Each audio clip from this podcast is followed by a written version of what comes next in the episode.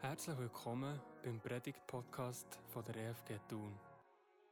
Von wo auch immer du zulässt, wir hoffen, dass du durch die Predigt ermutigt und gestärkt wirst. Wir sind begeistert von Gott und dass er sich uns in Liebe zuwendet. Es ist unser Wunsch, dass du auch durch die Predigt etwas davon kannst spüren wie fest du Gott am Herz liegst. In diesem Sinn, eine berührende und bereichernde Zeit den nächsten paar Minuten mit den Gedanken von dieser Predigt.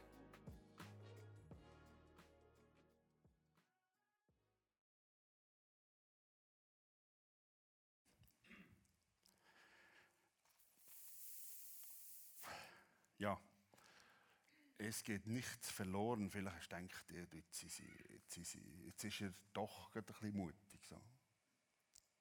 Es geht nichts verloren. Wirklich?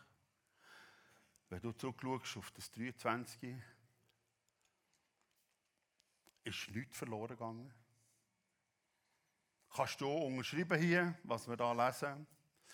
Groß bis über die Himmel hinaus ist deine Gnade und deine Treue bis zu den Wolken. Ist bei dir nicht das eine und andere verloren gegangen? Kaputt gegangen? Wir haben es gehört, Barbara. Das Leben ist zu Ende. Wer im Grab schon gestanden ist, weiß das.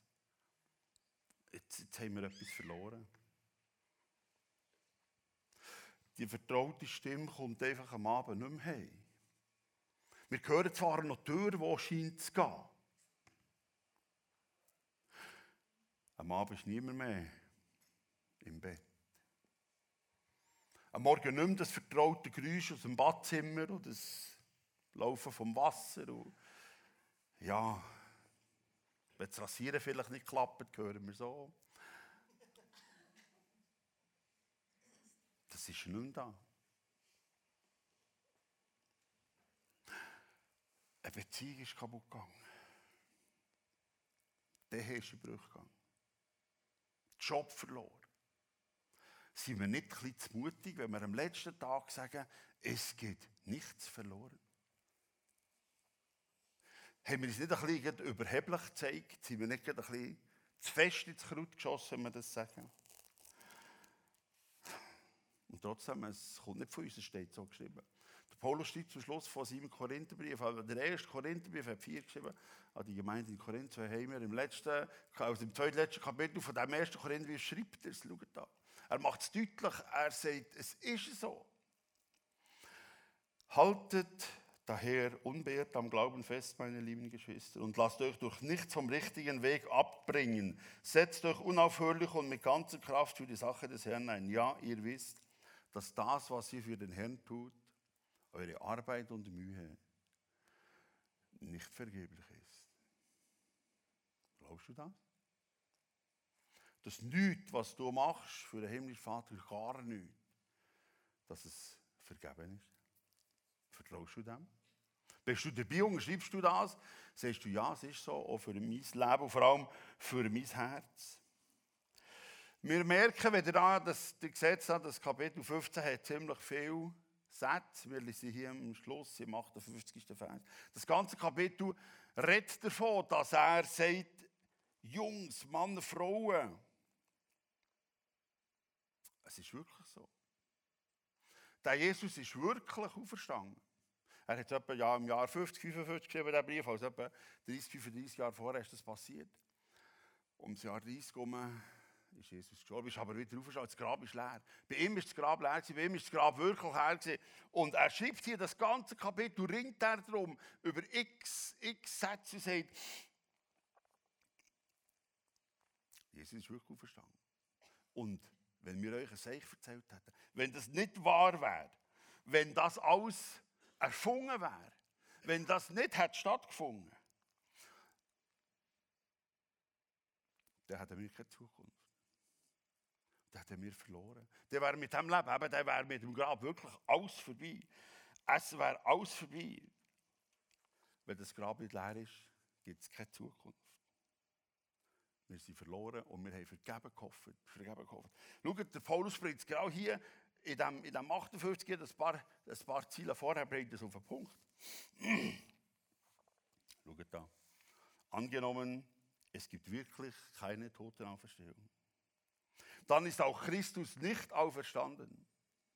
Und wenn Christus nicht auferstanden ist, ist es sinnlos, dass wir das Evangelium verkünden. Und es ist sinnlos, dass ihr daran glaubt. Und nicht nur das, wir stehen dann als falsche Zeugen da. Weil wir etwas über Gott ausgesagt haben, was nicht zutrifft. Um es noch einmal zu sagen, wenn die Toten nicht auferstehen, ist auch Christus nicht auferstanden. Und wenn Christus nicht auferstanden ist, ist unser Glaube eine große Illusion. Was ist passiert? Dass die Gemeinde in Korinth, im heutigen Griechenland, in der Großstadt, eine blühende Gemeinde, deren Weg in die Schleuder ist gekommen, dass sie sich deren Weg von Anfang die Zähne ausbeissen und von Anfang zweifeln, ist das wirklich alles passiert, was du, Paulus, vier Jahre vorher, hast du das erste Mal da gesehen, auf seiner zweiten Mission ist. Vier Jahre vorher hat er gesagt, Mann und Frau, es gibt mehr, als das ihr bis jetzt wisst. Es gibt mehr, als was die euch erzählt Es gibt mehr als die Griechen, die griechischen Götter euch erzählt Es gibt mehr. Gott hat seinen Sohn geschickt. Und er ist auf die Welt gekommen, ist Mensch geworden und hat für uns den Weg frei gemacht. Und er hat uns eine Zukunft und eine Hoffnung gegeben. Und er hat das bewiesen. Dass er gestorben ist, er hat alles, was wir vergeben haben, er hat Er hat sich ans Kreuz geschlagen. Er hat sein Leben gegeben für uns. Aber das Grab war leer. Am Ostermorgen ist der Mordio schwer, tonnenschwer fortgerollt. Das hat man sich nicht vorstellen Er ist wirklich auferstanden. Und sie haben gemerkt, der erzählt uns kein Seich, erzählt uns die Wahrheit. Der hat es wirklich erlebt. Die Gemeinde in Korinth hat angefangen wachsen. Ihr könnt euch das nicht vorstellen. Weil sie haben genug von den Römern. Die Römer mit ihrem, mit ihrem Brimborium, der Kaiser ist der Sohn der Götter. Und der Kaiser ist über alles überhaben und wir mit dem opfern. Und der hat nach der Darstellung hat er immer gewonnen. Nach der Darstellung hat er jede, jede, Krankheit besiegt. Du hast genau gewusst, das stimmt alles nicht. Sogar in der Familie, der engsten Familie hat es nicht gestimmt. Die haben einander hier umgebracht. Ein Sohn hat den Vater umgebracht, nur dass er Kaiser werden Die haben das nicht mehr gehört, was die Römerinnen haben gesagt Und jetzt ist einer gekommen, der Paulus, und hat gesagt, weißt du was? Das, was die schon lange im Herzen gespürt haben, dass es mehr gibt. Das, was sie schon lange gemerkt haben, dass es noch etwas mehr muss als die römische Götterwelt, als die griechische Götterwelt hat nicht der Paulus gebracht. Er hat gesagt, es ist ein Mensch geworden und ist gleich Gott gewesen und hat den Weg von uns frei gemacht. Er hat gesagt, er geht zurück in die Ewigkeit und macht uns eine Wohnung zweck. Jedes von uns soll eine Wohnung bekommen. Eine lange, lange Ewigkeit, ohne Schuld, ohne Sünde. Mit Gerechtigkeit für immer, mit Frieden für immer, wo wir niemand mehr verlieren. Für immer. Sie haben gemerkt, das ist es. Und sie sind zu Scharen zum Glauben gekommen. Mit grossen Familien, mit grossen Quartieren haben sie sich dem Glauben anvertraut. Die Gemeinde in Korinth ist gewachsen, das könnt ihr euch nicht vorstellen. Sogar im römischen Statthalter haben sie gesagt, weißt du was, wir haben gemerkt, hier ist mehr, als was Rom uns bietet. Hier ist mehr, als was Griech uns bietet hat. Sie haben mit dem quasi gerungen, weil er gesagt hat, hey, was macht ihr da? Passt auf. Sie haben den Glauben verteidigt, wenn ihr lesen wollt, heute Nachmittag, Apostelgeschichte 16, 17, dort ist die Story beschrieben, wie das geworden ist oder wie das war, dann in Korinth, die Gemeinde in Korinth ist unglaublich schnell gewachsen. Und jetzt, vier Jahre später, wollen sie den Laden zu tun. Vier Jahre später sagen sie, du als ich glaube. Sie sind x-mal im Grab gestanden. Sie haben x-mal Leute beerdigt. Es ist noch niemand wieder zurückgekommen. Dann haben sie gesagt, du kannst das wirklich sein. Und übrigens, Paulus, du bist ja nicht dabei gewesen. Wir sind ja nicht dabei gewesen. Wir müssen das nur vom Hören sagen. Paulus, du bist auch später dazugekommen. Wieso wissen wir, dass das stimmt? Wenn wir uns vorstellen, was in diesem Grab unten passiert. Die sind alle schon im Grab gestanden. In der kalten Erde unten. Fast zwei Meter. Und dann decken wir noch zu. Die Frau hat uns schon gefragt, wenn wir Graf aus dem Junior stehen, äh, was, was ist auch jetzt noch, nach mehr als 20 Jahren? Ja, was ist wirklich jetzt noch? Rein biologisch gesehen. Haben wir nicht auf die falsche Pferde gesetzt? Haben wir uns nicht geirrt? Wenn wir es kremieren, sehen wir es noch deutlicher. Es ist wirklich nicht mehr da. Ist das alles gewesen? Ist das wirklich alles gewesen?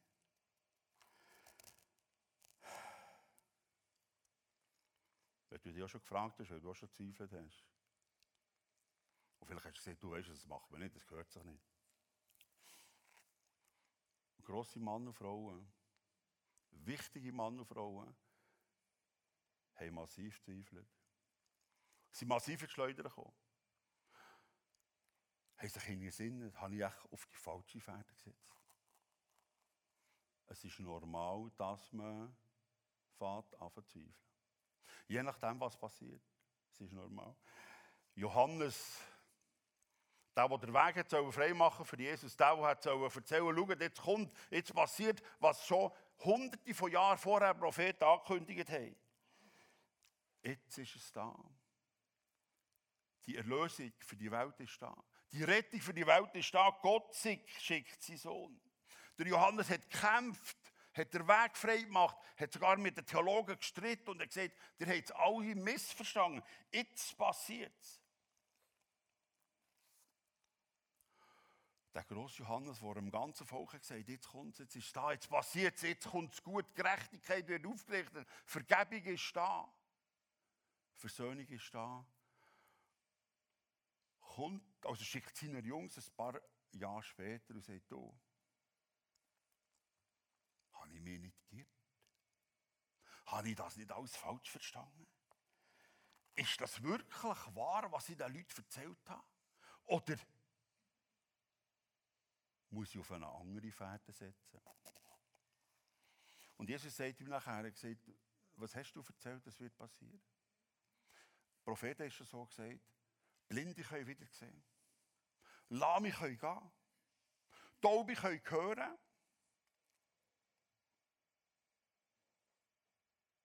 Das hast du erlebt. Das passiert heute, jetzt noch. Und vor allem die Lösung wird predigt.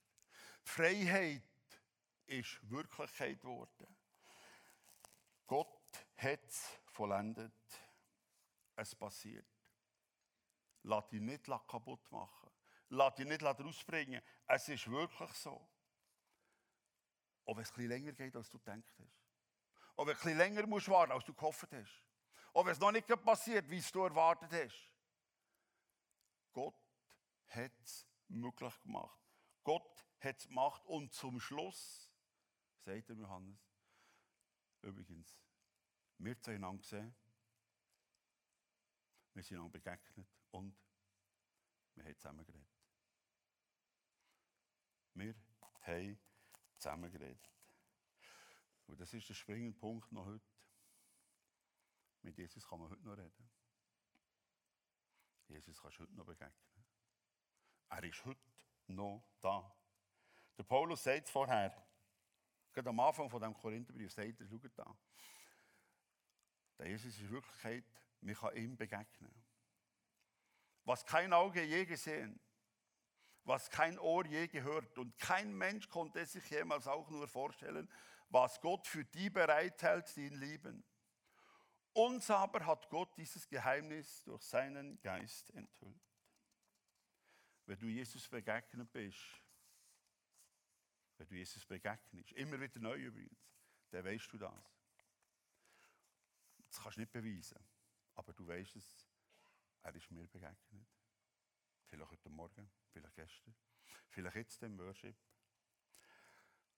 Er tut mit dir, er tut mit mir, er tut mit uns reden. Wir dürfen mit ihm reden, beten heisst das. Er begegnet mir, wenn ich schwere Begegnung habe, wenn ich weiß, ob das gut kommt. Oder ich weiß schon, es kommt nicht gut, es wird ein bisschen Ich merke gleich, er ist da. Er hilft bei schwierigen Telefonen, er hilft bei schweren Briefen, Mails. Im Autoverkehr, wenn ich denke, wie wir gefahren sind vor jungen Jahren. Er ist uns manchmal begegnet, er ist manchmal da gewesen, er hat manchmal geschaut und gerettet. Er ist da, er ist heute noch da. Das ist das Entscheidende. Wenn du zuerst auf das Amt musst, zur Behörde, und du fast kaputt gehst, wenn du mit deiner Frau, deinem Mann ein Gespräch hast, wo weißt, das kann nicht gut kommen. Er ist da, er kommt mit, er ist immer wieder täglich da und vor allem, er will dir Freiheit führen. Er will dir Ruhe und Frieden geben. Er wird eine Gerechtigkeit aufrichten, die, dir nicht, die ich mir nicht vorstellen kann. Vielleicht ist der Worship jetzt eine Gelegenheit, dass er dir neu begegnet, das erste Mal wieder, oder wieder neu. Dass du ihn spürst, er ist da. Quasi, er hockt neben dir. Er dreht durch in diesem ausgehenden 23, in diesem kommenden 24. Im Worship nachher kannst du ihm dann quasi sagen, was du jetzt merkst, was wichtig ist, was du vom Herzen Vielleicht willst du ihm etwas beichten. Vielleicht willst du mit etwas abschließen. Und vielleicht willst du von ihm quasi eine schriftliche Einladung für das 24. Einen schriftlichen Mut machen. Hier vorne könnt ihr nachher an einem Worship kommen und sagen, weißt du wie es der René macht, ich will mehr für dich neu einsetzen. Mit meiner Kraft, mit meinen Möglichkeiten, mit meinem Geld. Darfst du ihm das hier versprechen? Da? Sind Zettel da? Kannst du das Kreuz heften? Du kannst schon hier während dem Worship vorkommen, wenn du merkst, das sind Sachen, die ich muss im 23 zurücklassen Ich will im 23 schauen, das will ich nicht mitnehmen ins 24. Kannst du draufschreiben, in den Küderkessel. Ich extra der wüste Stress noch von uns daheim. So, habe extra nicht geputzt. So. Wir uns nachher entsorgen. Die Strauben, die Wüste, alles darf da drin. Sag ihm das. Und wenn du eine schriftliche Einladung willst, einen schriftlichen Mut machen, also quasi einen schriftlichen Brief von ihm an dich für das nächste, so eine, äh, so eine, so eine Leitvers, so eine Überschrift für einen Kühlschrank zu heften. Oder als Bildschirmschoner einzulesen, was weiß ich. Der hat das Kärtchen, die könnt ihr mitnehmen. Für Sprüche für vier. Was? Ah, hier, excuse, halt, da, da. Excuse, sorry, sorry. Das sind Kärtchen als schriftliche Einladung für das nächste Jahr, als quasi schriftliche Hoffnung, schriftliche Zukunft. Er ist da. Du hast nicht verloren, auch wenn dein Job in diesem 23 verloren hast. Du hast trotzdem nicht verloren, auch wenn Freundschaft, Beziehung, vielleicht sogar die in die Brüche gegangen ist. Du hast nicht verloren, wenn du Geld einsetzt, hast, Geld hast gegeben. Und jetzt fragst du, was ist eigentlich wirklich daraus geworden? Der Paulus braucht wieder, genau in diesem Kapitel, lesen jetzt ein paar Sätze vorher, wieder ein eindrückliches Bild, sagt, schaut, es ist wie beim Säen.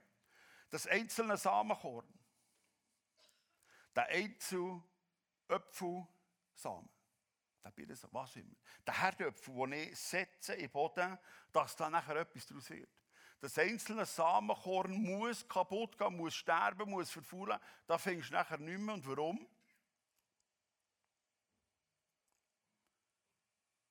Das ist etwas Neues und vor allem viel mehr kann daraus werden.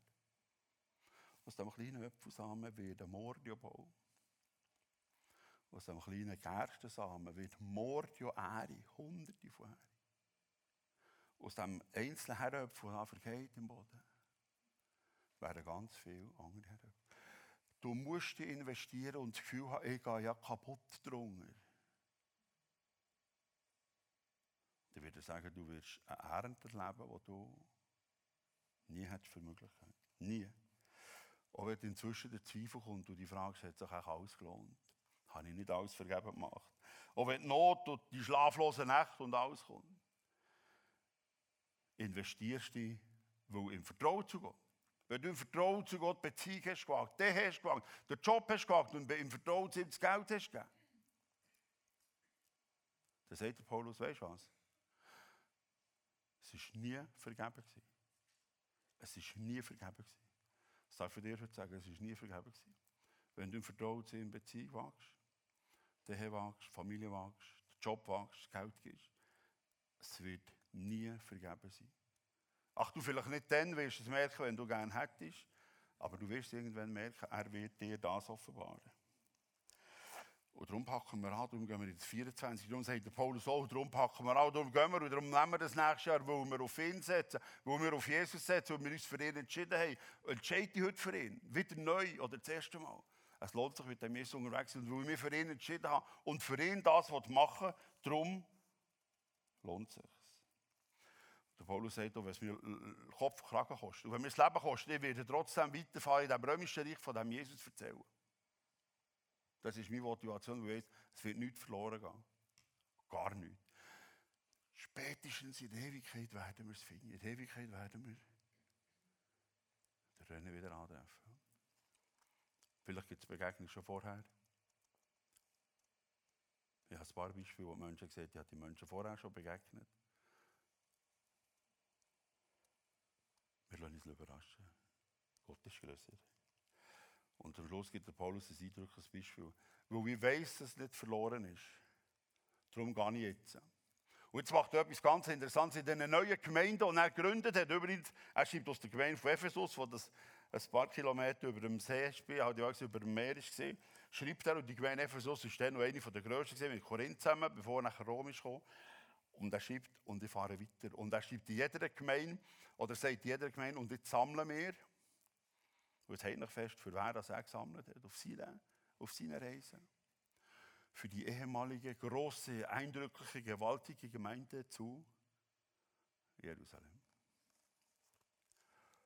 In den 30er Jahren, nach Ostern, nach Pfingsten, ist die Gemeinde Jerusalem gewachsen. Ich kann euch nicht vorstellen. Täglich sind Tausende dazugekommen. Die Gemeinde Jerusalem, der hat es angefangen. Die Gemeinde Jerusalem ist gesehen, was eigentlich alle davon geträumt haben. Und die Gemeinde Jerusalem hat sich nachher geopfert im Vertrauen zu Gott, hat die Leute, die besten Leute geschickt, hat ihr das Geld geschickt, dass man am anderen Ort im Römischen Reich kann Gemeinden bauen kann.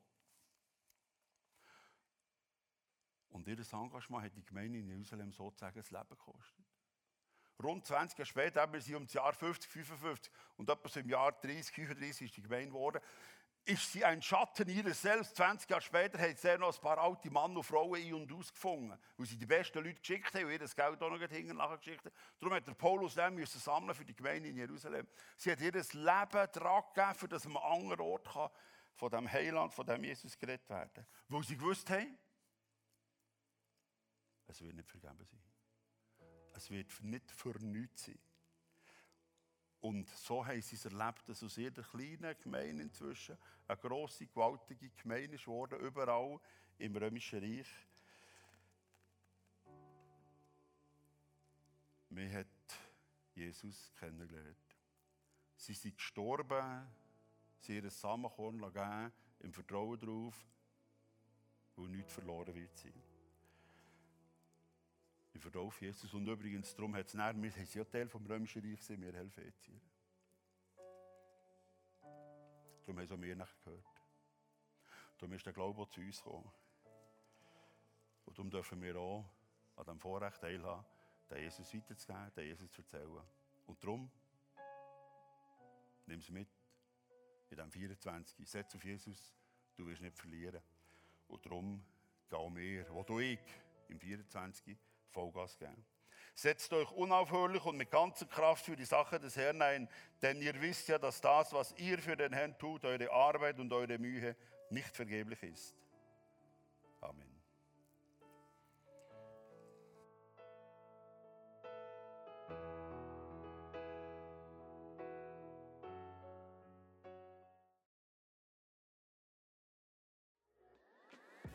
Wir hoffen, dass du durch die Predigt gestärkt und aufgebaut bist worden.